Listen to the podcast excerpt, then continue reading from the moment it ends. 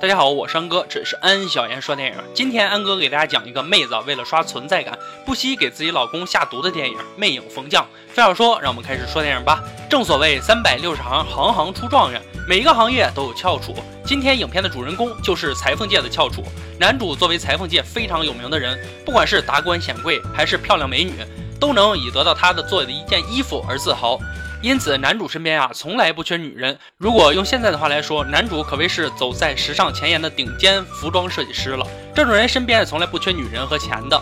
不过，身边女人虽多，但能让他为之动容的却少之又少。一次，男主去餐厅吃饭，男主看上了一个女服务员，性子很直，省去了一切拐弯抹角的话，直接邀请女服务员共进晚餐。率真的本质以及钻石王老五的身份。是个妹子都应该不会拒绝的。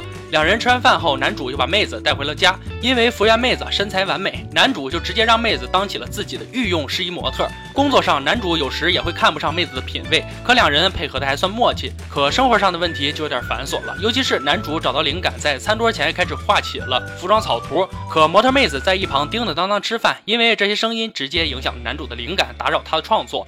而妹子却反驳道：“如果你不太关注我的话，怎么能听到我的一举一动呢？”妹子的话让男主很不爽，直接吃了一口口面包，给绝对不会使用家庭暴力的男主气跑了。男主姐姐知道此事以后，她和妹子进行了沟通，说男主啊，这一切都是为了咱家，只有不断努力创作，才能让我们有更好的生活。其实啊，这只是一件小事儿，就像两口子过日子也有吵架的，更何况是他们了。这些小摩擦并不影响妹子跟男主的关系，两人还是一如既往的好。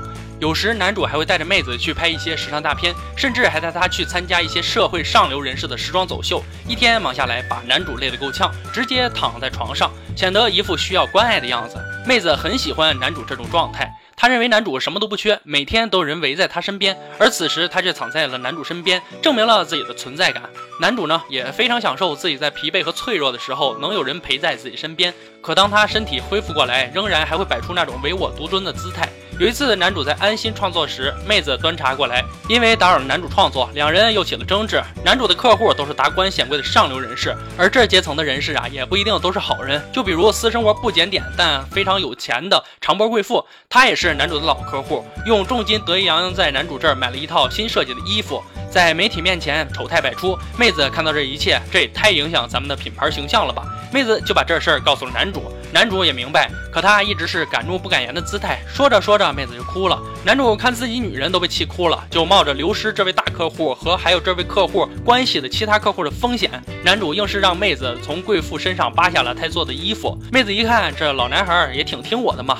于是他就开始作了。一位公主来找男主定做礼服，妹子看到对方是那么漂亮，那么有气质，还跟男主有说有笑的，也不知道她是害怕男主被抢走，还是嫉妒公主的美丽，居然主动跑到人家面前宣示自己的地位。这是我家，给公主直接整懵了。这样说是向对方宣示自己的主权。随后疯狂的占有欲，妹子想出了一个主意，让他把包括男主姐姐在内的同事们都赶走了，创造出只有他和男主两个人的私密空间。甚至妹子还酸溜溜的问：“你是不是跟公主去约会了？”这种嫉妒心理展现无疑，男主也有点诧异。约会什么呀？约会，人家只是个老客户，又是社会的顶级人物，我不能给他甩脸子吧？然后两人在共进晚餐的时候，因为妹子给他做的披萨并不是合他的口味，两人因吃披萨事儿又吵了起来。妹子甩下叉子，转身就走。此时妹子想起了之前男主带她去达官显贵面前走秀之后的疲惫样子，那时候的男主是多么的依赖她，让她多么有存在感。机缘巧合，妹子发现了一本蘑菇大全的书，她找到了一些毒蘑菇，碾碎之后放到男主要喝的茶里。毒蘑菇所言非虚，男主还真的被毒倒了，并且如妹子所愿，男主病倒以后只让他一个人照顾，甚至连医生来了都被男主分分钟撵走。这种存在感，妹子终于刷出来了。等男主身体慢慢恢复，他开始感叹世事无常，要珍惜当下生活，也让自己死后能够不留遗憾，把赶紧能做的事儿都做了。于是他娶妹子为妻，名正言顺了。可妹子此时的脾气也大了起来，两人发生矛盾时，妹子也再也不像以前那样退缩着让着男主了，她开始极力的维护着自己，不惜与男主大吵大闹。跨年夜那天，妹子想去跳舞，男主说我要创作。最后，妹子留下男主一个人出去嗨了，而男主这边也越来越离不开妹子。当妹子离开后，搞他也没心思创作，满世界的去找他，工作没办法集中精力，当然就设计不出好作品。直到有一天，流失了一个男主很看重的大客户。这可是他从来没有接受过的失败。男主来找姐姐抱怨说，这都是因为妻子老在他面前晃悠，影响了自己的创作。说巧不巧，这些话正好被刚进来的妻子听得一清二楚。怪我是吧？那我就继续让你吃毒蘑菇。又上山采了一些毒蘑菇，这次不放到茶里了，直接放到披萨上，做了一个毒蘑菇披萨。而妹子这一切都被男主看得一清二楚，终于也明白了妹子让自己病倒在床上真是煞费苦心啊。可男主也没有揭穿妹子。而是选择继续服用毒蘑菇，这两个人的爱情啊，虐得不要不要的。妹子这边也拿着本《蘑菇大全》，换着味儿的可劲儿折腾。两个人从此在一起，时间多了，沟通也多了。影片到这里就结束了。回看整部影片，妹子无时无刻不在证明自己的存在感，甚至用毒蘑菇挽回了对男主的爱。安哥认为这种爱是虐爱。